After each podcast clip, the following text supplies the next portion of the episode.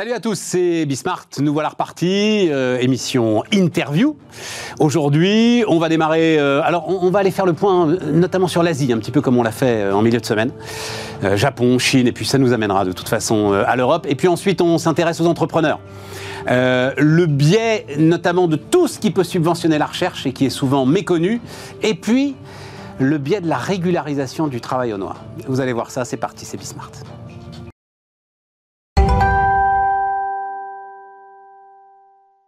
Donc, on démarre avec Wilfried Galland. Salut euh, Wilfried. Salut Stéphane. Stratégiste euh, Montpensier Finance. Alors j'ai mis Japon, Chine, Enco. Parce qu'une fois qu'on aura parlé du Japon et de la Chine, on verra si euh, il nous reste du temps pour parler du reste. Et le reste, ce sera quand même la zone euro, l'inflation, toutes Ouais. ces histoires-là. Où le vent bon. nous mène. Hein? Où le vent nous mène. où le vent zones. nous mène. Mais donc, deux choses intéressantes. Le premier, c'est le Japon. Euh, donc, alors, euh, je t'ai dit, ah, nouveau record, ce que je voyais, c'est le marketing des marchés, ça, c'est normal.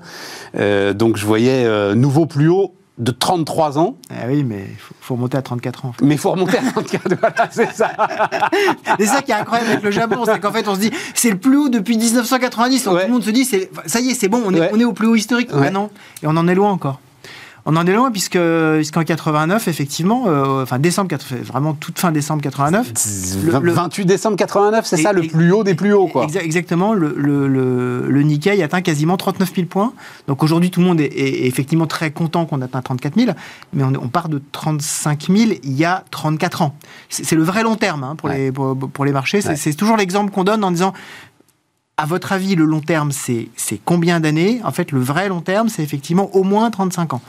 Euh, en fait, ce qui, ce qui se passe hein, vraiment pour le, pour le Japon, ce qui, ce qui est très intéressant avec le Japon, 28 pour- non, je donne quand même 28% de progression oui, depuis le 1er janvier. Exactement. Voilà. C'est qu'en fait, on a une accélération depuis le 1er janvier parce que euh, d'un seul coup, on a les autorités euh, de marché japonaises et ainsi que le ministère des Finances qui incitent les entreprises japonaises à renouveler leur gouvernance et à accélérer leur retour à l'actionnaire.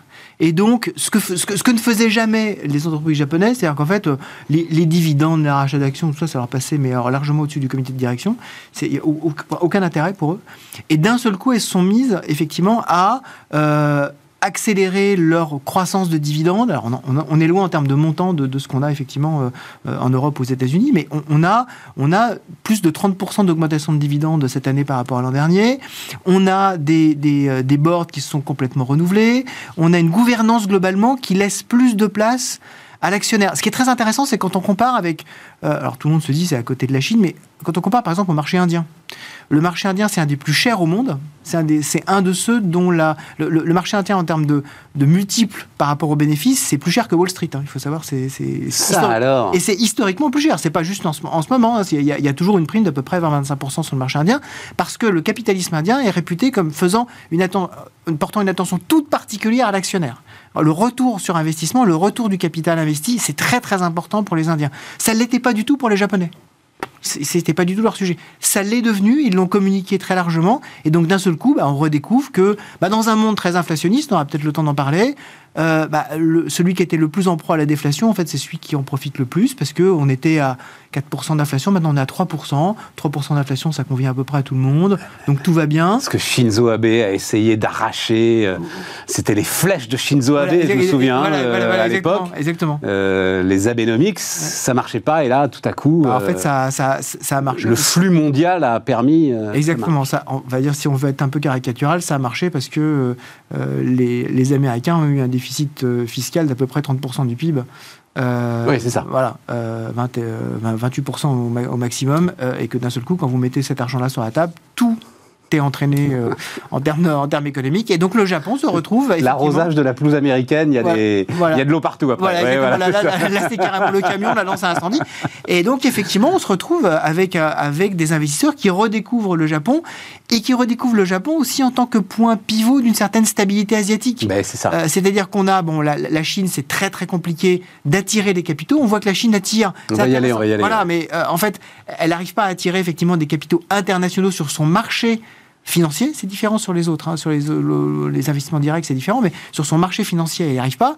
Et puis les autres, les autres pays, il y a, y a des risques. hein. Vous- quand on regarde par exemple euh, la partie coréenne, on se dit est-ce qu'on a vraiment envie d'investir dans, dans la Corée alors que euh, juste à leurs frontières, ils ont. euh, ils- bah, en, en fait, régulièrement, il y a énormément. En fait, il y a une prime géopolitique sur la, sur la Corée qu'il y a beaucoup moins sur le Japon, qui en plus est revenu dans le jeu géostratégique depuis, euh, depuis deux ans. Ils ont créé une alliance avec euh, une alliance militaire avec euh, les Australiens, ce qui, ce qui n'a jamais été fait. hein. Donc, euh, en fait, je, je vous donne, je vous achète, je vous achète des, des, des minerais, des terres, du, voilà. Et- Absolument. Et, et en échange, je vous fournis en matériel militaire, parce que en fait, le, le Japon s'associe assez peu, mais a une industrie exportatrice militaire assez importante. Et donc, tout le monde se dit, bah, si on veut jouer à la fois le dynamisme de la zone asiatique, la protection américaine qu'il a n'a aucune ambiguïté. Il peut y avoir une ambiguïté sur Taïwan, peut même y avoir une ambiguïté sur la Corée. Il n'y a aucune ambiguïté sur le Japon. Dans ce cas-là, bah, on, va vers, on va vers le Japon. Et en plus, ils nous disent, vous inquiétez pas, maintenant l'actionnaire, on a compris, c'est important. Mm. Allons-y. Donc peut-être que euh, d'ici, peut-être pas la fin de l'année, mais euh, d'ici, on va dire, quelques trimestres, on pourrait avoir ce fameux record. Euh, Non, non, t'as raison. Et le- enfin, là aussi, c'est vrai que c'est des zones dont on ne parle pas, mais le, enfin, on en a déjà parlé autour de cette table, mais le, la façon dont l'Australie, euh, avec beaucoup de courage d'ailleurs, hein, Oui. euh, a fait ce que l'Europe ne fait pas. C'est-à-dire à un moment, notamment au gré de ce qui a été bel et bien la prise d'otage de deux de ses ressortissants par les Chinois, on dit bon, maintenant ça suffit, c'est fini. Euh, et effectivement, ça a été la rupture du contrat de sous-marin parce qu'ils voulaient une alliance beaucoup plus solide avec les États-Unis, y compris euh, avec le Japon. C'est, ce sont des, hum, des, des, des environnements qui changent en profondeur Exactement. et qui sont très Et ce qui intéressants. est très intéressant, c'est que l'autre pays qui a fait un- un- ça d'une façon un peu similaire, c'est le Canada, et que les deux se caractérisent par une très grande richesse en termes de matières premières. Ouais. C'est-à-dire qu'il ne dé- enfin, les- le monde dépend des matières premières australiennes et canadiennes, et, et même à un moment, la Chine ne peut pas se passer totalement Ah des bah pays non, non, extraordinairement riches dans certaines matières Bien premières. Et ça, c'est intéressant à noter vue stratégique. tout à fait. Ouais. Et les régimes politiques les plus stables du monde, le. Canada et l'Australie. Exactement. Euh, pleura. mais euh, ce que je voulais dire sur le Japon, euh, alors c'est très intéressant, les histoires de gouvernance. euh, on se souvient tous de ce qui peut se passer euh, dans une entreprise japonaise très importante construisant des automobiles sans que le dirigeant de cette entreprise euh, même soupçonne ce qui est en train de se passer entre ses cadres dirigeants. Donc c'est quand même quelque chose. je veux dire, Oui, voilà. Nulle part ailleurs qu'au Japon, Non, euh, on aurait pu euh, euh, monter une, euh, une telle opération. Mais ça veut dire que c'est pas structurellement sur la solidité de l'économie, c'est pas des changements profonds, la démographie est toujours anémiée. Enfin, Il y a- il y a- les, les sujets qui posaient problème au Japon euh, restent entiers à ce moment-là, Wilfried. les sujets restent entiers, mais en fait, on a des facteurs de, de, de mise à l'écart qui ont été progressivement euh, enlevés. Euh, la, la- la blague qui circule euh, évidemment sur les, sur, sur les marchés, euh, c'est euh, si, si vous n'avez pas été brûlé par les marchés, ça veut dire que ça fait, par les marchés japonais, ça veut dire que ça fait probablement beaucoup plus que 30 ans que vous êtes sur les marchés Ouais. et on y croit moyennement. Ouais. Et donc, tous ceux qui effectivement avaient un intérêt sur les marchés financiers d'une façon ou d'une autre, les gérants, économistes, stratégistes, tous à un moment donné disaient non mais de toute façon on va pas s'intéresser au Japon parce que tout le monde à un moment a, a été perdu de l'argent avec le Japon, a- a, a- été rincé par le Japon. voilà, s'est fait avoir par cette année, c'est l'année du Japon, ça va bien se passer. Et en fait, non. Et en fait, ce qu'on voit, c'est que dans un monde où la géopolitique, la stabilité, le- la, la- la capacité d'avoir finalement un projet géostratégique, géoéconomique stable et crédible, si on rajoute à ça le fait qu'on on vous dit vous inquiétez pas, en plus maintenant on, a, on- sait que maintenant vous êtes important, de nouveau le regard, en fait le regard change. Je comprends. Voilà. Non, non, je comprends, je comprends. Et effectivement, stabilité. Non, c'est c'est juste le terme rincé qui me fait penser à une phrase que m'avait dite euh, une économiste. Si tu n'as pas connu la pluie au Japon, tu n'as pas connu la pluie. Voilà, c'est beaucoup plus poétique. pas, C'est mais- beaucoup plus poétique que sur les marchés. C'est beaucoup Mais il plus paraît que quand ça tombe, ça tombe. Euh, alors, et justement, euh, j'allais dire à côté, il y a quand même quelques milliers de kilomètres, mais euh, la Chine. Et donc là, on a donc ce chiffre euh, euh, spectaculaire, doublement spectaculaire d'ailleurs, parce que donc taux de chômage de 20,8% Pour les jeunes, ouais. pour les jeunes, Euh, ce qui est juste, c'était la ligne derrière, et j'avais pas conscience de ça. Le taux de chômage pour la population active en Chine, il est quand même de 5,2% hein, aujourd'hui. Ouais. On est, on est, on est, on n'est pas au. Il, il est, il est supérieur à la moyenne de la zone euro. Et exactement. On n'est pas du tout sur un taux de chômage suisse, par exemple. Ah, exactement, ou même Alors un taux de chômage imagine, américain. voilà. Ouais, ouais, tout Voilà. à fait. Alors, c'est pas du tout ce qu'on imagine. Et, et la pression sociale en Chine, et c'est pour ça que depuis quelques jours, on a de plus en plus de, de bruit ou d'informations sur lesquelles il y a des réunions sur la nécessité au plus haut niveau de, des autorités de relancer véritablement l'économie sur un, avec des mécanismes très connus sur euh, je fais des ponts même s'ils arrivent nulle part, je fais des autoroutes, euh, je relance les infrastructures parce que c'est la seule chose qui peut me permettre de, de, régler mon problème social, tout simplement mon problème social. Aujourd'hui, la Chine a un énorme problème avec cette génération euh, de jeunes qui, qui, souffrent du chômage, c'est que c'est la première génération qui a été biberonné, j'allais dire, à la supériorité du modèle chinois et du modèle euh, du, socialisme à la chinoise. Et là, ils ressortent, ils sortent des études, ils ont fait énormément d'efforts, ils ont, ils ont promu euh, sur tous les réseaux sociaux le fait que leur pays c'était le meilleur du monde et que les autres ils n'avaient rien compris et qu'ils allaient voir ce que vous allez voir, et ils arrivent et il n'y a plus de travail. Et ça, ça, ça, commence à être un véritable problème très important. Et, moi, moi, ce qui, ce qui m'intéresse ce qui, m'intéresse aussi, c'est de voir que euh, depuis quelques jours, euh, par exemple à Wall Street, les, entreprises qui font des infrastructures euh, ou, qui fournissent des éléments pour les infrastructures profondes, comme par exemple Caterpillar, sont en train de s'envoler. Littéralement, on parle beaucoup d'NVIDIA hein, pour l'intelligence artificielle. Tout à fait. Mais quand vous regardez une société comme Caterpillar, depuis, depuis quelques jours, la progression est quand même très spectaculaire. C'est pas aussi spectaculaire qu'NVIDIA, mais c'est, ça, ça, ça, progresse beaucoup plus vite que le S&P 500. Pourquoi C'est depuis 10 jours. Pourquoi Parce que depuis 10 jours, on a effectivement ces chiffres qui commencent à s'accumuler et des bruits qui disent là c'est bon, ils vont devoir véritablement accélérer euh, euh, en faisant une vraie relance avec le. Ils veulent pas le faire, hein, la relance avec le crédit, parce qu'ils ont peur pour leur système financier. Mais entre la peur de déstabiliser le système financier et la peur de déstabiliser le régime tout court, parce qu'on est incapable de remplir le contrat social chinois, c'est-à-dire euh, vous n'avez pas de liberté mais vous avez de la prospérité, en fait c'est ça hein, mmh. le contrat social mmh, chinois, mmh, vous avez toujours pas de liberté mais vous avez moins de prospérité. C'est compliqué, hein compliqué. Alors, on, en discutait euh, récemment avec euh, Laurence Daziano, qui vient nous voir très régulièrement, maître de conférence à Sciences Po, qui suit très très près ce qui se passe en Chine. elle racontait que ce qui commence à se dire, et on se disait ensemble, alors j'avais oublié que euh, la famille de Xi Jinping avait été victime de la révolution culturelle. et que euh, le petit Xi, parce que ses parents étaient proches du pouvoir, se sont retrouvés euh, à. Alors je ne sais pas si c'était du coton, oui, je crois que c'était du coton, hein, dans, les champs de coton, dans les champs de coton dans les, dans les provinces chinoises. Et qui avait un petit peu ça qui commençait à sortir aussi. En gros, on dit à la jeunesse vous ne trouvez pas de travail, vous n'êtes pas content, barrez-vous dans les campagnes, et si vous n'y allez pas, on va peut-être vous y emmener de force elle, est assez, elle, euh, sur l'idée sortie euh, du plénum du Parti communiste chinois d'il y a euh, maintenant 5-6 mois, que c'est le retour de la politique, que c'est le retour de l'autorité, enfin voilà.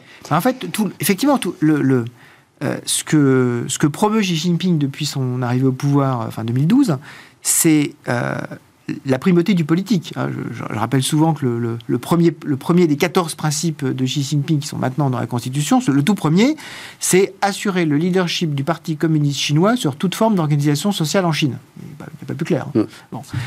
Le problème de ça, c'est qu'effectivement, quand vous poussez la logique au bout, vous vous retrouvez à dire, bah, je dois piloter l'économie quasiment de A à Z.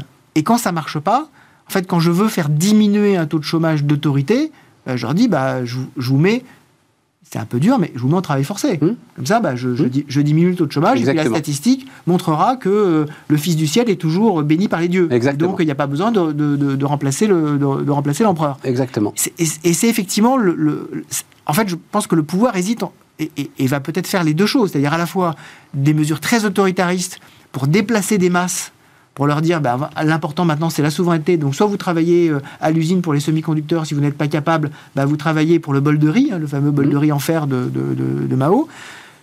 Et puis en parallèle, on va quand même s'assurer qu'il y a un peu plus de croissance, et donc on va aussi remettre un peu, de, un peu d'argent dans la machine pour être sûr qu'au moins nos taux de croissance faciaux ne nous fassent pas perdre la face. Mmh. Donc il doit y avoir un peu, un peu des deux, probablement, qui se met, euh, qui se met en place, mais c'est vrai que c'est, c'est un moment je pense que c'est un des points de bascule de ce, de ce, de ce troisième quinquennat euh, de, Xi Jinping. Parce que je ne pense pas qu'il imaginait que la réouverture post-Covid, qui a quand même coûté extraordinairement cher en termes de vie, hein, ça a été. Euh, bah, euh, Wilfried, les ratios sont à peu près les mêmes que les nôtres. Hein. Je suis désolé de le dire, mais. en fait. enfin, en tout cas, les ratios officiels sont à peu près les mêmes que les nôtres. Les ratios officiels.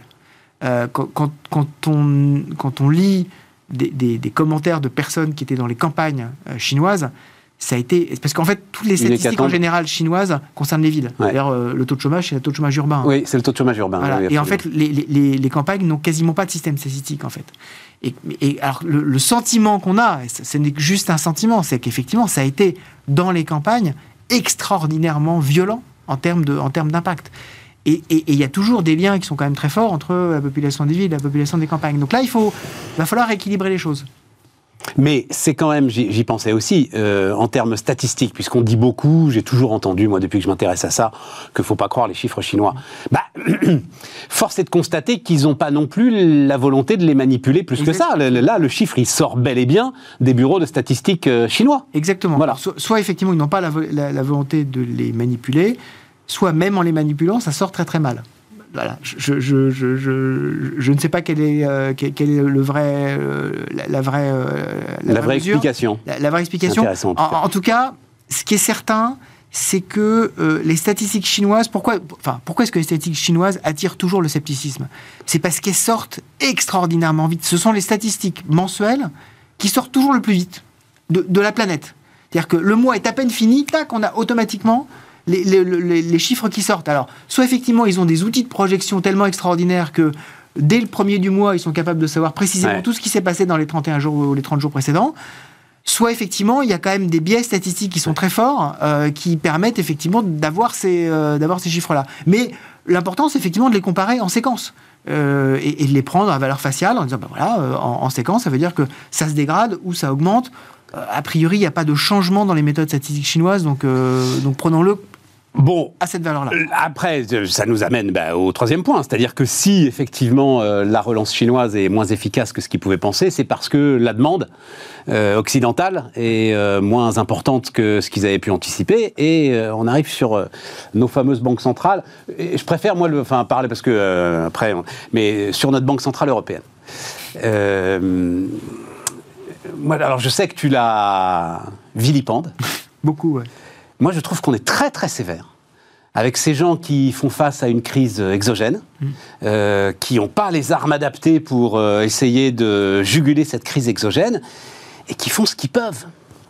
Et c'est pas si mal, quoi. Euh, alors, je ça, sais ça- pas, tu vois, Oui, si, donc si, je non, sais non, mais comment on voit les choses. Moi, ce qui, ce qui me, ce qui, ce qui me surprend toujours, c'est que lorsqu'on a une arme aussi puissante que la politique monétaire euh, à disposition, qu'on a la capacité d'agir sans limite, en fait. Il n'y a, pas de y a pas de contrôle démocratique, il n'y a pas de contrôle juridique, il n'y a rien du tout. Très clair. Le- le- pour moi, un des premiers éléments qui doit euh, rentrer en ligne de, en ligne de mire, en- qui doit rentrer en compte, compte. en ligne de compte pour définir la, la- la politique monétaire, c'est faire le moins de mal possible.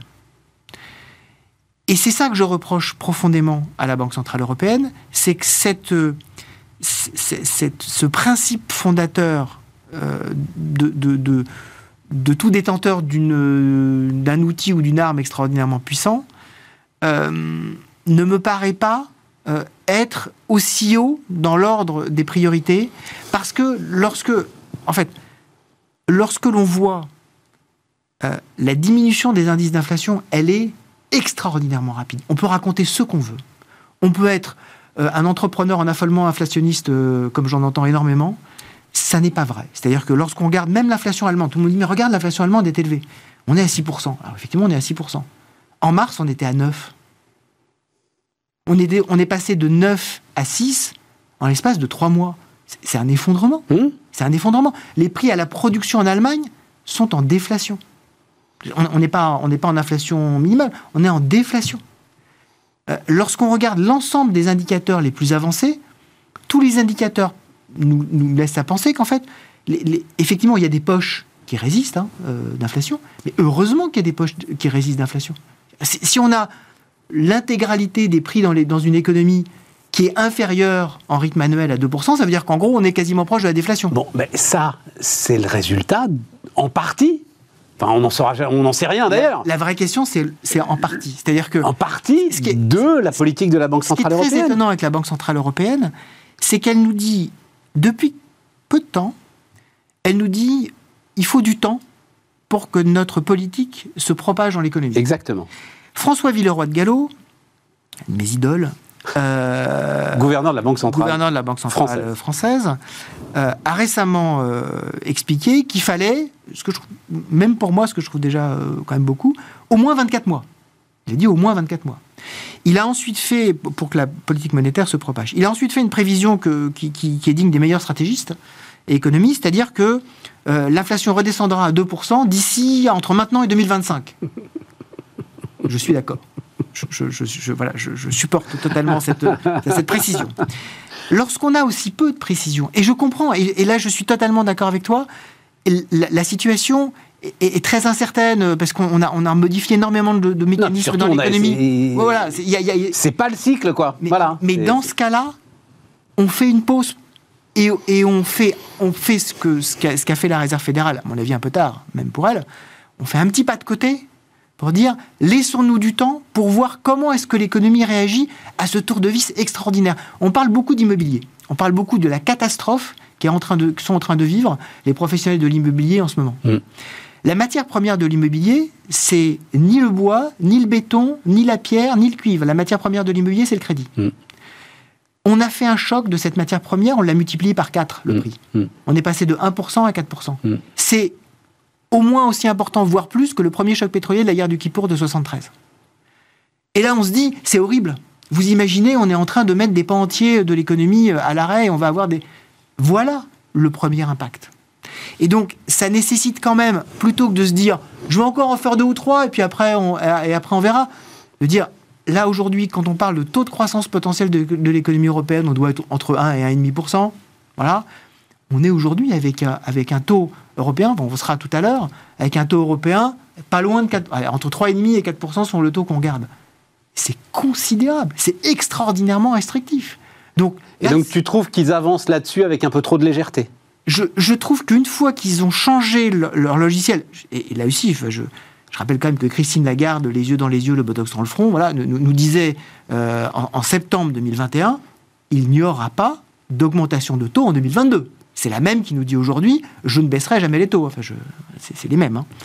Dans ce cas-là, un peu d'humilité ne fait jamais de mal. C'est-à-dire, il y a eu énormément de hausses. Tu ne peux pas anticiper que euh, en février 2022, euh, Poutine va attaquer l'Ukraine. Tu ne peux pas anticiper en février 2022. C'est comme les gars qui n'avaient pas prévu les mannes. C'est imprévisible ce genre de choses. Alors quand tu regardes les chiffres d'inflation, si si tu es banquier central et qu'en regardant les chiffres d'inflation en janvier 2022, tu te rends pas compte qu'il y a un problème, dans ce cas-là, il faut vite faire autre chose je, les aime beaucoup, hein, mais il faut vite, faut vite, vite, vite faire autre chose. Il y avait une pression inflationniste qui était déjà très forte, simplement liée à la réouverture à l'engorgement et à l'engorgement. Et ça se voyait, ça se voyait. Et donc, par rapport à tout ça, elle a démarré trop tard et elle veut compenser en allant très vite, très fort et très loin. C'est pas comme ça que ça fonctionne. Donc, je pense qu'un peu de prudence, la prudence est une vertu, y compris pour les banquiers centraux.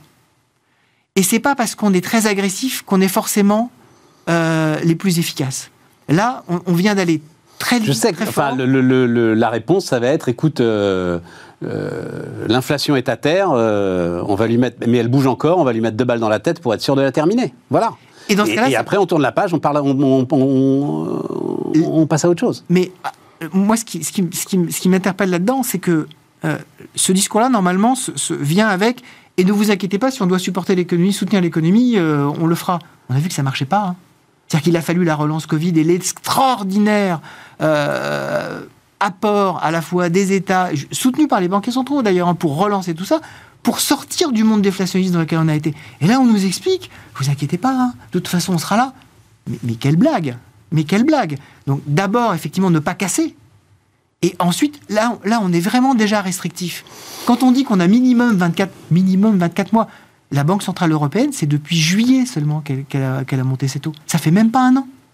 Donc il est temps effectivement de. En même temps, oui, comme tu le dis, le, les restrictions de crédit. Oui, et puis les restrictions de crédit, on les voit là aujourd'hui, c'est très clair. Exactement. Donc, donc, arrêtons de, voilà de se de, arrêtons d'être monomaniaques sur ce sujet-là. Et si on a 2,5% d'inflation ou 3% d'inflation, c'est pas grave par rapport à un choc social qui serait monstrueux on parlera plus de la même chose. Hein. Si effectivement on se rend compte qu'on a un choc social très important du fait du crédit. Mais je ne suis pas sûr du tout qu'on ait un choc social très important. Moi, c'est ça le sujet. Je l'espère. C'est-à-dire que les, les- les- les conditions de recrutement sont. Alors, c'est ça qui est intéressant. On n'a pas le temps, on en reparlera ensemble, et puis on verra euh, à la rentrée. Mais euh, euh, visiblement, ils regardent les indicateurs d'emploi. Sauf que le monde de l'emploi est en train de se transformer en profondeur.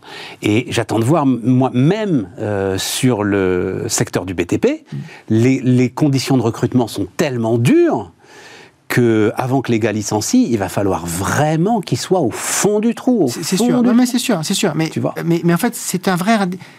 la- la- la- le débat toujours, c'est c'est quoi les- quels, quels sont les indicateurs retard et quels sont les indicateurs avancés de Ouais, l'économie Comment est-ce que des banquiers. Tu te rends de, compte de ce qui se passe. on Comment parle de que banquiers centraux. On parle pas. On parle pas de, de celui qui à Bercy va dire euh, comment est-ce que je soutiens l'économie? C'est pas la même chose. Ouais. Mm. Chacun doit être dans son rôle. Le banquier central, il doit regarder très loin. Il doit regarder ce qui est en train de se passer en disant j'essaie de me projeter. Moi, ce qui m'a beaucoup marqué dans la conférence de presse de Jérôme Powell hier, je parle quand même un tout petit peu de Jérôme Powell.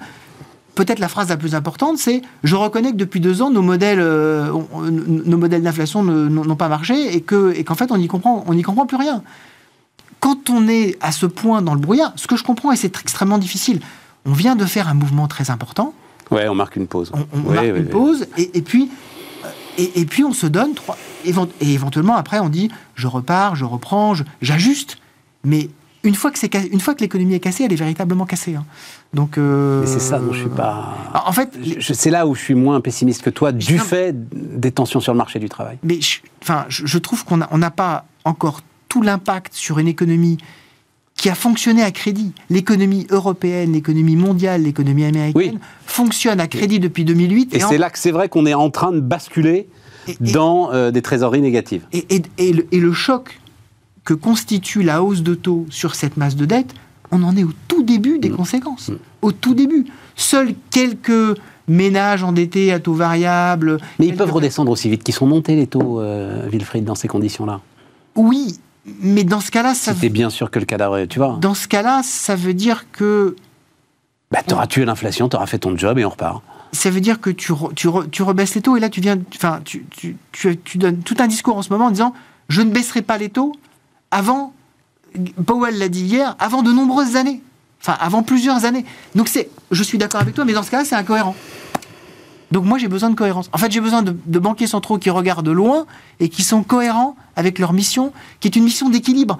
La mission d'un banquier central, même si, si dans le traité ou pas traité, c'est d'abord et avant tout de piloter les équilibres C'est quoi C'est le, le- c'est le, c'est l'engagement des médecins, la primum. Ouais, exactement. Primum not nocere. Voilà, c'est ça. Exactement. C'est D'abord, ne pas faire de mal. exactement. D'abord ne pas nuire. D'abord ne pas nuire. Bon, mon cher Wilfried, Cher Stéphane. on se souhaite un bon été. Exactement. Et puis, euh, on verra. On verra où en les vents nous mènent. septembre. on verra en septembre dans quel état on sera. Euh, on continue Bismart.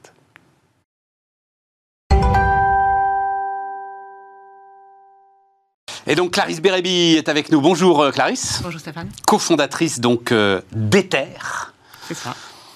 Alors on va parler. Ouais, bah, oh magnifique le, le- le magazine. Je, alors j'ai mis moi le levier fiscal autour de la recherche. C'est ça. Mais donc on va parler de tout ça, ce sujet qui m'intéresse énormément.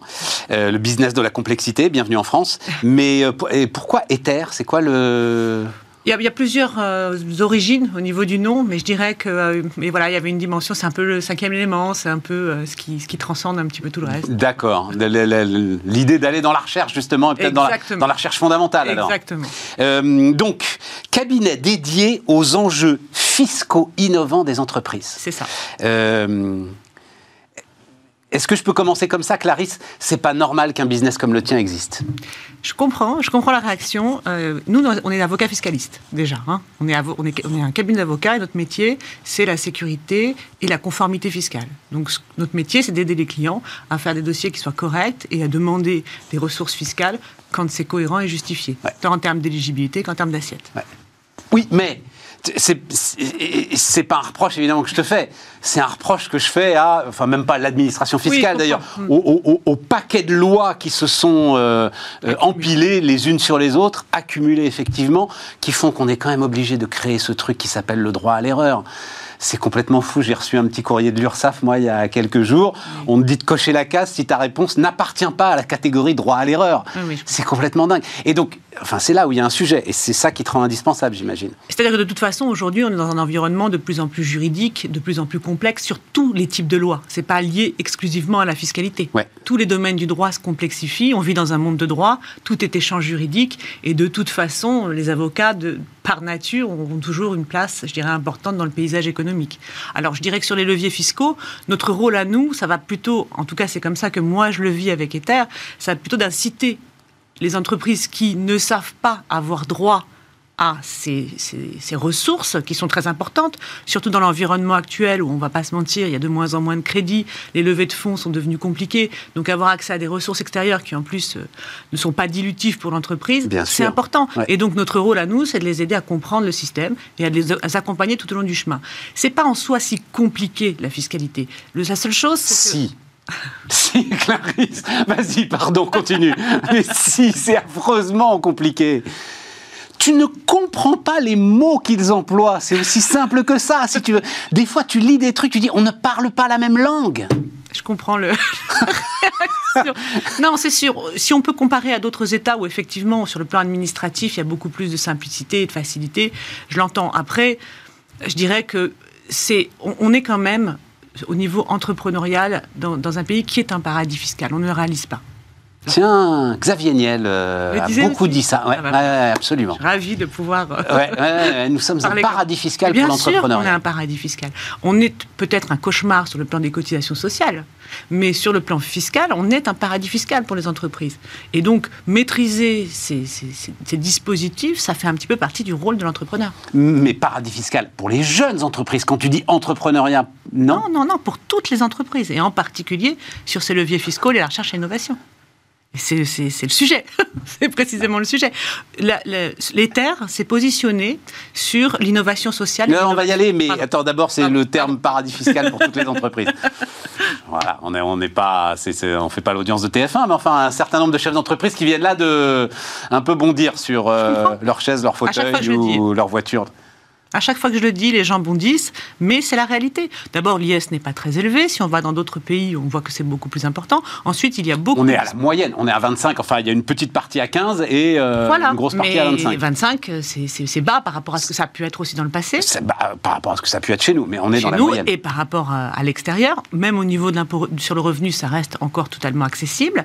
Et ensuite, il y a des dispositifs, c'est-à-dire que l'État choisit de réinjecter dans l'économie un certain nombre de ressources publiques qui sont importantes. On est aujourd'hui à 7 milliards. On sait qu'on a pris un engagement vis-à-vis de l'Europe de porter ces dépenses. 7 milliards, qu'est-ce que tu dis? 7 milliards, c'est juste le crédit d'impôt recherche. C'est l'ensemble des dispositifs. Oui, c'est juste. Enfin, Parce que l'ensemble des dispositifs de- au- lié à la recherche et l'innovation. liés à la recherche et l'innovation, parce que sinon l'ensemble des dispositifs, c'est 140 milliards. Donc euh, voilà, oui, oui, oui. mais c'est important. Donc, aujourd'hui, c'est 2,2% du PIB.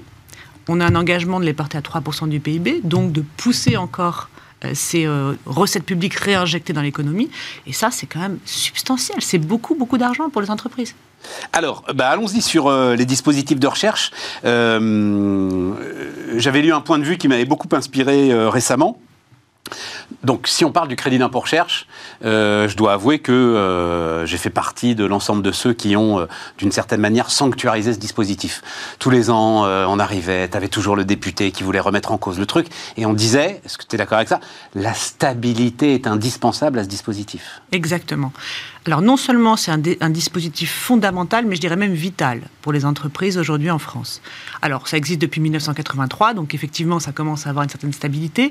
Le problème c'est que c'est utilisé effectivement à 80% par les grands groupes, Voilà. et c'est ce qui pose problème en réalité. Bon, ça assure aussi d'une certaine façon la pérennité du système, mais il est important de comprendre que pour les petites et moyennes entreprises, c'est vital aujourd'hui. Donc il est évident que ce dispositif ne doit pas disparaître. Au contraire, on doit même le pousser davantage. Et c'est le rôle d'Ether qui, précisément, s'est positionné sur l'innovation, mais pas uniquement dans les sciences dures. Et donc notamment tout ce qui est tech, tout ce qui est labo, tout ce qui est euh, métallurgie, etc. etc. C'est-à-dire qu'aujourd'hui, il y a des innovations sociales en sciences humaines et sociales qui vont permettre aux entreprises de gagner en compétitivité, mais surtout, et c'est très important dans le dispositif, de maintenir les talents sur le territoire français. Est-ce qu'elles sont reconnues par euh, ceux qui... Parce que euh, moi, j'ai vécu ça avec quelques entrepreneurs. Tiens, notamment, je me souviens du patron de Gravotech, en larmes. En larmes. parce qu'à un moment, il y a un contrôleur qui vient lui dire Monsieur, ce que vous faites, c'est pas de la recherche, vous devez nous rembourser le crédit d'impôt recherche quand vous a versé. Tout à fait. C'est le, le, vrai sujet du crédit d'impôt recherche et c'est pour ça que nous, on fait de la sécurité, de la conformité. C'est pour ça que nous, en tant qu'avocats, on a un positionnement très spécifique.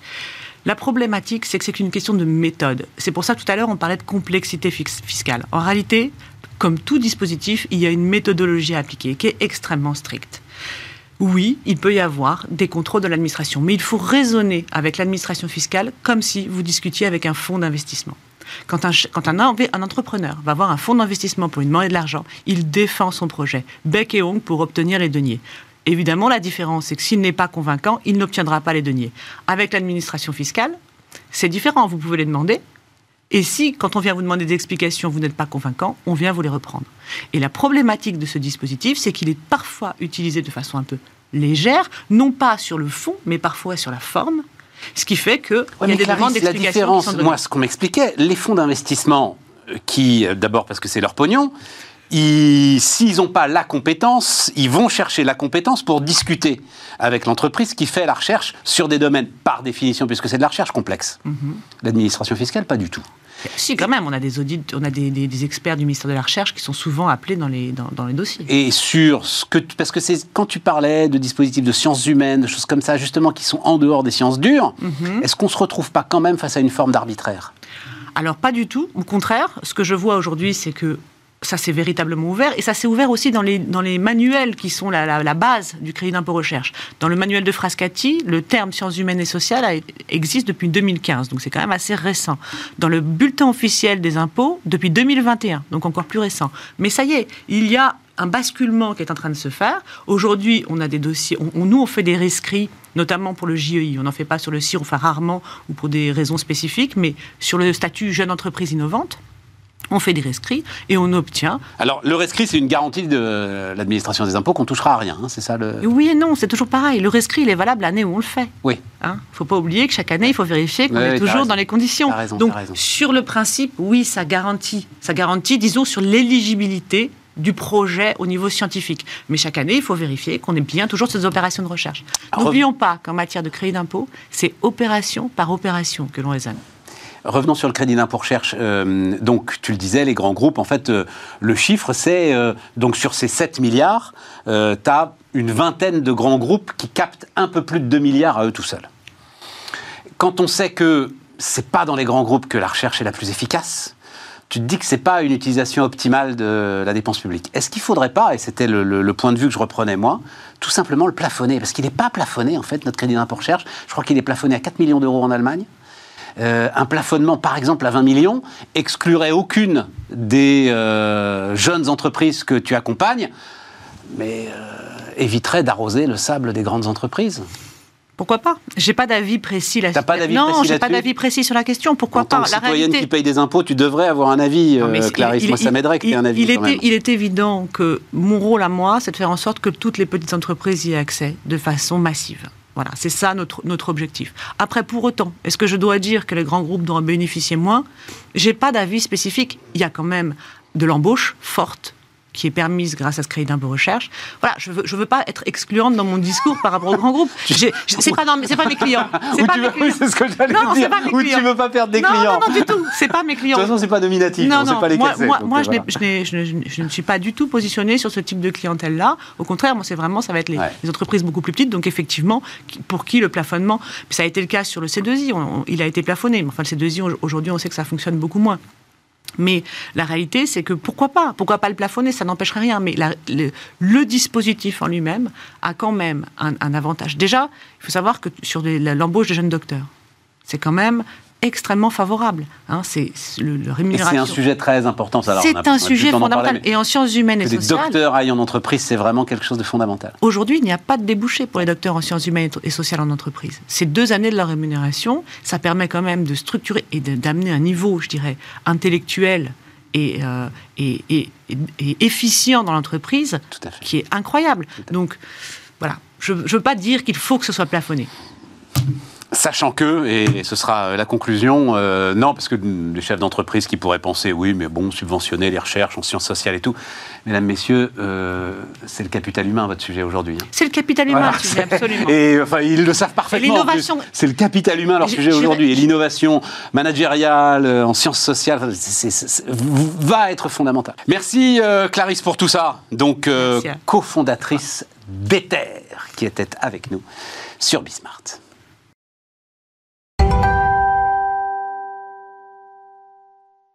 On repart donc, et on repart avec Margot Philippe. Bonjour euh, Margot Bonjour Stéphane. directrice associée Archipel Co. Vous nous raconterez ce que c'est que Archipel Co. Euh, ce qui m'intéresse donc, c'est euh, un point de vue que vous avez euh, publié sur le, le- le- le forum euh, du Figaro, hein, euh, c'est ça, avec euh, l'économiste David Ménassé. David, il, il était venu, ça a été un des tout premiers invités de Bismart. C'était l'époque, mais on va en reparler, c'était l'époque La France du Bon Coin, euh, qui est un bouquin qu'il a écrit il y a quelques années maintenant. Voilà, il y a dix ans. Et puis vous vous êtes mis alors ensemble à vous intéresser à la façon dont l'entrepreneuriat plus ou moins légal se développait, mais dans les pays en développement, et notamment autour de l'Inde, ce qui s'était passé en Inde, etc., était très intéressant.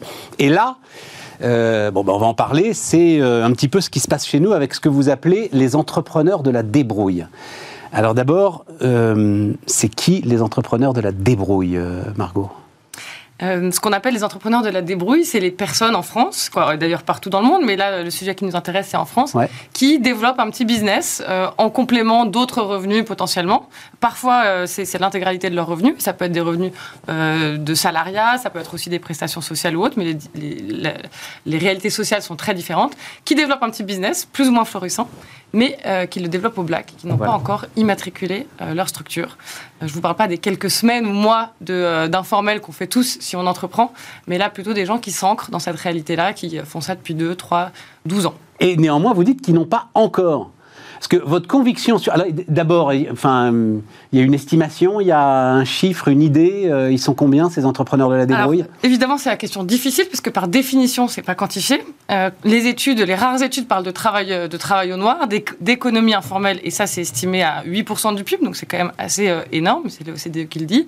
Euh, ça concerne plusieurs millions de personnes, l'économie informelle. Nous, Sur la France, 8% du PIB sur la France Ah oui, ah oui, c'est frappant. Oui, mais attends, et attends. nous, on se, on se concentre sur les entrepreneurs informels. Je ne vous parle pas des gens qui font la plonge au restaurant, des salariats au black, des gens qui Voilà, ou, pas l'artisan qui va te poser deux fenêtres et puis les deux autres, elles vont être au black. Exactement. Ou, etc. Voilà. D'accord. Et donc ça, nous, on l'estime, et honnêtement, il n'y a pas d'études, on l'estime à quelques centaines de milliers de personnes. En tout cas, ce qui est clair, c'est que c'est significatif, et pourtant, c'est toujours le sous le radar euh, de la moindre politique publique, ou en tout cas euh, réflexion, dans un contexte où on essaie de développer l'entrepreneuriat en France. C'est quand même un peu dommage. Ouais, mais c'est là où, euh, alors on va y arriver tout de suite, je vous trouve très généreuse avec ces gens-là. Enfin, on a le statut de l'auto-entrepreneur. Mhm. Ah oui, je sais. Le statut paraît simple, et pourtant, Oh, bah, il il l'est. Il l'est. Et pourtant, cette réalité existe. Et euh, donc, évidemment, la première question, c'est bon, bah, c'est des fraudeurs Bah oui, ou c'est les sans-papiers ou voilà. Donc, en fait, c'est beaucoup plus Les compliqué deux. que ça. C'est pas du tout que ça. Et ce qu'on voit, et ça nous a étonné parce qu'évidemment, quand on a commencé, euh, vous avez dit, on a commencé par des études. Ouais. Ensuite, on est passé à l'action. On Ouais. a créé le programme Mon Business Carré, justement, et euh, parce qu'ils disent tous qu'ils veulent mettre leur business au carré.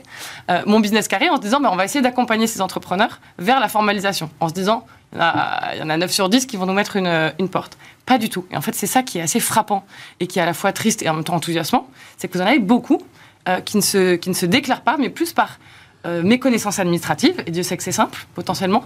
Euh, et aussi, je pense que c'est intéressant parce qu'ils n'arrivent pas à s'assumer comme des vrais entrepreneurs en disant je me formaliserai quand ça marchera vraiment. Et pourtant, notre conviction, quoi, moi je dirais, je prendrais Aaron qui fait des sites web, qui du haut de ses 24 ans a des clients, euh, satisfait, qui a investi 15 000 euros euh, dans du matos, il est peut-être déjà dans cette posture entrepreneuriale et il faut l'aider à alors. Margot, le gars qui fait des sites web, je veux bien entendre, on va en parler, euh, j'en sais rien moi, euh, le gars qui a monté une espèce de... de- dans, le, dans le papier que vous écrivez, vous donnez l'exemple d'une casse auto, d'un gars qui répare comme ça, qui peut réparer au black deux, trois machines. Ok. Le gars qui fait des sites web, Mhm. s'il n'est pas capable d'aller sur, euh, je ne sais pas comment s'appelle le site maintenant, euh, auto-entrepreneur.fr, de faire les quatre clics qu'il faut pour euh, s'immatriculer, c'est qu'il veut pas payer les 20% de charge. Point à la ligne. Alors, je vais vous dire, je l'ai fait il y a trois semaines, donc donc c'est simple et pourtant ça ne paraît pas forcément, et que vous avez des, des acteurs comme Legal Start qui facilitent énormément ça. Et pourtant, la réalité qu'on a, c'est que deux tiers des entrepreneurs qu'on va chercher, et on va les chercher, et ils sont potentiellement informels depuis 10 ans, se déclarent pendant notre programme d'accompagnement. Et une fois de plus, c'est aussi une question de posture, c'est aussi une question d'administratif, et vous allez me dire, euh, c'est une blague. Non, ce n'était pas une blague. Et c'est aussi une question de comment est-ce qu'ensuite je fais évoluer mon business une fois qu'il se déclare. Ça veut dire qu'on augmente les charges. Bien sûr, c'est une réalité. Et nous, on propose aussi un accompagnement pour se dire, bon, bah, comment est-ce que je repense mon prix?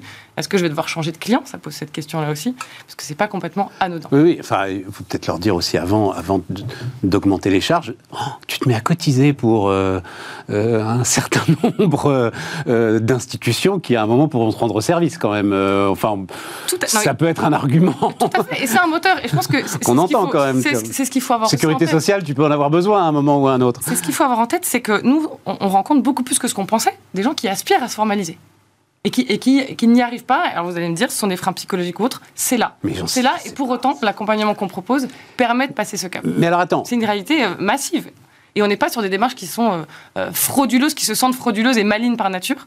On est sur des freins qui peuvent être psychologiques, qui peuvent être administratifs, qui peuvent être euh, les démarches, et une fois de plus, qui peuvent être cette capacité à s'assumer, à se dire oui, je suis entrepreneur. l'URSSAF, tu le sais, a regardé ce qui se passe. C'est un truc un peu ballot d'ailleurs, parce que les, les gars, et c'est normal, n'ont pas le temps de s'intéresser à l'actualité, mais tu as su assez vite que l'ensemble des plateformes allaient devoir maintenant déclare euh, à Bercy, déclare euh, au fisc, déclare euh, aux URSSAF euh, l'ensemble des revenus qu'ils versent, enfin des, oui, à leurs livreurs, salariés, divers et variés, mais à l'ensemble des indépendants. Mais en face, les indépendants ne se sont pas rendus compte, et donc l'URSSAF a vu que les gars, mais euh, euh, déclaraient à peine 5 à 10% de leur activité. Ce qui est ballot, parce que l'activité, elle est déclarée par euh, la plateforme. Donc, ils sont très très vite rattrapés par la patrouille. Ça prouve bien là quand même qu'il y a une volonté. j'ai- pas de jugement à porter là-dessus. hein, si tu gagnes très très peu, tu peux avoir quelques réticences à en donner une partie à l'État. Mais il y a quand même une volonté de travailler au noir là-dessus, Marco. Ah, en fait, ce qu'on voit, je pense que nous, le, public sur lequel on se concentre, c'est des gens qui ne sont pas du tout immatriculés, qui n'ont pas fait ce passage-là. Oui, mais je prenais cet exemple de ceux qui sont immatriculés, qui déjà eux-mêmes, massivement, euh, pensent qu'ils peuvent travailler au noir. C'est aussi pour ça qu'on parle de stratégie de débrouille et de se dire comment est-ce qu'aujourd'hui chacun, euh, à son échelle, se débrouille dans, euh, dans, son, dans, son- dans, son- dans ce qui peut être son niveau de vie, dans ses enjeux, et que nous, ce qu'on a envie, c'est de, c'est de provoquer un, un élan de formalisation. C'est de se dire comment est-ce qu'aussi on restaure cette envie-là, et comment est-ce que chez les gens qui, de toute façon, seront sous le radar de tout, euh, tout type de politique répressive, quand vous n'avez pas du tout immatriculé, On est en fait, d'accord. vous serez toujours sous le radar. Donc nous, ce qu'on dit, c'est que ce qu'il faut, là, c'est pas la répression qui serait efficace, c'est de donner envie et globalement de générer des, des coming out, si je peux me permettre de parler comme ça, et de se dire comment est-ce qu'on on, on aussi- on communique aussi plus sur les intérêts. Et vous l'avez dit de la formalisation, de l'immatriculation. Et moi, ce qui m'a frappé, d'ailleurs, dans des ateliers qu'on a fait auprès de jeunes entrepreneurs qui étaient pour le coup euh, vraiment, vraiment jeunes, euh, l'envie de contribuer fiscalement était un moteur. En fait, quand ils disent je veux faire mon business au carré, C'est bien, je veux faire ça bien. Euh, et c'est un moteur. ça a du sens. C'est un moteur. On est bien Euh, d'accord. et en face de ça, en fait, vous avez les moteurs et les freins. Ben, la balance est comme ça.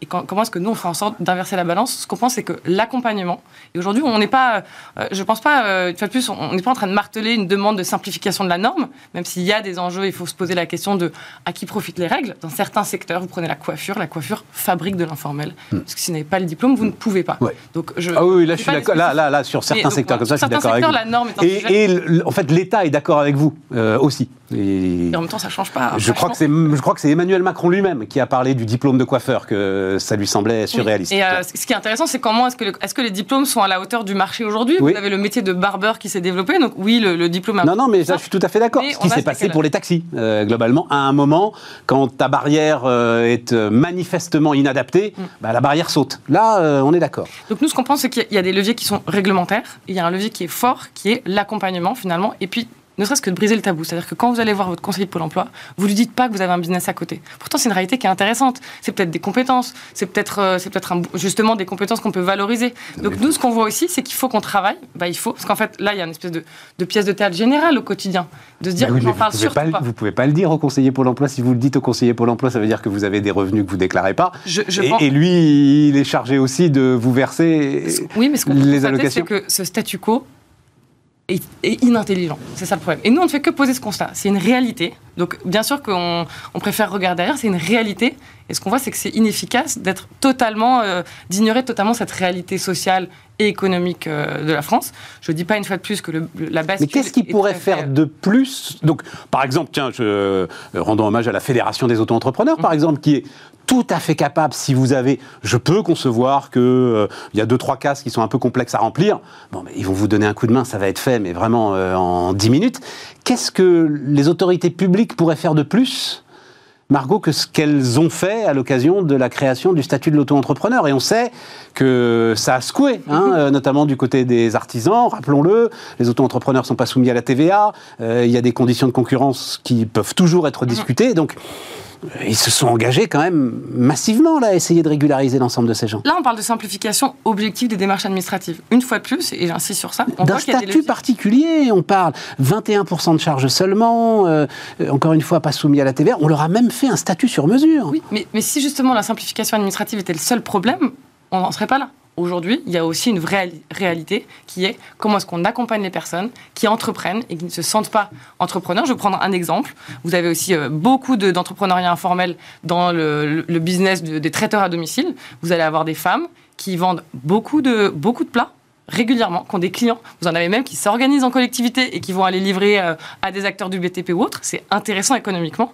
Et en même temps, elles disent, je vais quand même pas dire que je suis entrepreneur. Et donc, je vais pas, ce serait me la péter. C'est vraiment comme ça que- qu'elles disent, ce serait me la péter que de créer mon entreprise. Bon, bah là, je suis d'accord, c'est pas la simplification du statut qui, qui agira.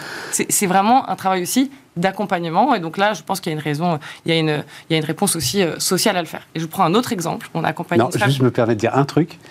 Olivier Sadran, euh, entrepreneur toulousain extraordinaire, qui est aujourd'hui un des leaders mondiaux du catering, a commencé comme ça, en allant distribuer des sandwichs sur les chantiers du métro de Toulouse. Voilà. Ben, Donc ça t'emmène très très loin après. Exactement, et je pense qu'on a besoin, quand je dis on a aussi besoin de nouveaux narratifs et de générer des coming out. Je- moi, je cherche justement Ah bah, va des, voir des- Olivier, des- il va- des alors structures lui- à succès qui ont commencé comme ça. Et Il a commencé temps, on comme sait, ça. on com- tous les entrepreneurs commencent un peu comme ça. Nous, ce qui nous intéresse, c'est les gens qui se sont enfermés pour tout un tas de raisons dans cette dimension informelle. Et là, il y a des petits, euh, il y a des petits verrous à débloquer. Et je serais ravie de le rencontrer. Olivier Sadran, ah bah oui, oui, ah bah, si on peut organiser ça, et puis je crois qu'il sera ravi lui aussi, il raconte cette, euh, cette aventure euh, incroyable. Il était, en plus, euh, euh, juste, je, je- dis d'un mot, mais euh, fortement diplômé, Olivier. C'est simplement, à un moment, il voyait ses, ses ouvriers euh, galérer sur le chantier pour manger à midi. C'est pas possible, il y a un business. Et c'est parti, c'est devenu Nurest, et aujourd'hui, c'est plusieurs milliards de... C'est le propre de- aussi de, beaucoup de business informel, c'est ce pragmatisme. Mais attends, attends, parce aussi que euh, tout ça est passionnant, mais le temps tourne vite. Je ne, je ne comprends toujours pas ce que tu attends de l'État, euh, Margot, parce que c'est ça, le- votre point de vue. Vous attendez quelque chose de l'État. Oui, on, on appelle à un élan de formalisation. Mais quel... je- et qui, pr- qui prend plusieurs formes. On a formulé un certain nombre de propositions qui vont de la question du récit et du fait de briser le tabou. Vous avez raison, c'est pas simple. Mais moi, j'aimerais que les, les conseillers Pôle emploi soient sensibilisés à aborder cette question sans faire fuir la personne. Dans le cadre de France Travail, ça peut être pas mal. Exactement. Et on est justement en train de dialoguer euh, avec, euh, avec Thibaut Guilluy sur dans quelle mesure on peut expérimenter des choses dans le cadre de France Travail, des expérimentations RSA. Je crois que vous l'avez reçu. Euh, il y Ah, a mais pas longtemps. c'est On un, invité sur- régulier de Bismart. Thibaut. travaille sur On ce avec lui. développer massivement les initiatives qui existent. Il y en a plein, sauf qu'en en fait, personne ne veut financer de l'informel. Donc, une fois qu'on brise le tabou, est-ce qu'on peut financer les solutions qui fonctionnent? Notre solution fonctionne. L'ADI a développé un programme tremplin. Ils ont plus de 50% des gens qui se formalisent. Donc, il y a des solutions qui fonctionnent, il faut les financer. Euh, et puis, il faut aussi générer euh, des nouvelles initiatives avec une approche sectorielle. Et puis, troisièmement, il y a la question de la norme dans certains secteurs. Pour certains publics, je prends un exemple, le demandeur d'asile n'a pas le droit de travailler pendant un certain nombre de mois. Ça. Évidemment, euh, évidemment qu'il prépare un peu son quoi, évidemment qu'il survit et qu'il développe une activité informelle. Ah non, aussi ça, certains statuts. Margot, ce sujet-là, malheureusement, ce sujet-là, malheureusement, est. euh, euh, compliqué. pourri. Mais non, il est, il est, il est pourri par le- le- la politique. Ce, ce sujet de- des sans-papiers euh, euh, et des- du, du- du- du travail même de, de- de- globalement des immigrés récents est quelque chose. Enfin bon, Et le demandeur d'asile a le droit d'être en France, mais il n'a pas le droit de travailler. Ouais, ouais. Et son pragmatisme euh, va le faire développer un petit business. Euh, bon, très bien. Je, oui, donc en gros, il faudrait des subventions pour Archipel Co, quoi. Voilà. Alors, pas pour Archipel, pour les solutions qui existent, et mieux qu'une subvention. Nous, on parle d'investissement social. Notre proposition, c'est de se dire, et si on réinvestissait, ne serait-ce que 0,1% des recettes de la lutte contre la fraude fiscale dans cet investissement social-là, je pense. On pourrait, on pourrait adosser euh, une, évalu- une évaluation économique, je pense qu'on y gagnerait beaucoup. Donc pour nous, c'est un investissement social, c'est pas des subventions pour notre structure. En revanche, c'est aussi de mobiliser la puissance Bon. publique au niveau État et collectivité. Il fait quel chiffre d'affaires, votre euh, jeune gars qui fait des sites web, là euh? Aujourd'hui, en moyenne, on est sur des personnes qui font entre. euh, ça, peut être, ça peut être très petit, ça peut être 10 000 et euh, 30 000 euros de chiffre d'affaires. Euh, Ouais, et une fois de plus, c'est parfois un complément de revenu pour des travailleurs. 30 000 euros de chiffre d'affaires, ça se fait pas en liquide, ça, euh, Margot? Non. Non. Donc il y a quand même à un moment aussi des donneurs d'ordre, à un moment qui. Non, mais on voit que pour le coup, là, y a, vous avez beaucoup. Je pense que c'est un vrai sujet. Dans quelle mesure euh, les banques ou certains moyens de paiement comme PayPal, Bah qui oui. sont assez, euh, assez utilisés, peuvent être un levier aussi pour détecter et puis pour encourager cet, euh, cet élan. Une fois de plus, on ne parle pas de répression. On a envie de générer euh, l'envie, justement, de se mettre au carré. Margot Philippe, donc, qui nous accompagnait, directrice associée Archipel Co. Merci de nous avoir suivis à l'occasion de cette émission de Bismart. Euh, demain, Aurélie Planex et nous, évidemment. On se retrouve, alors non pas lundi d'ailleurs, mardi.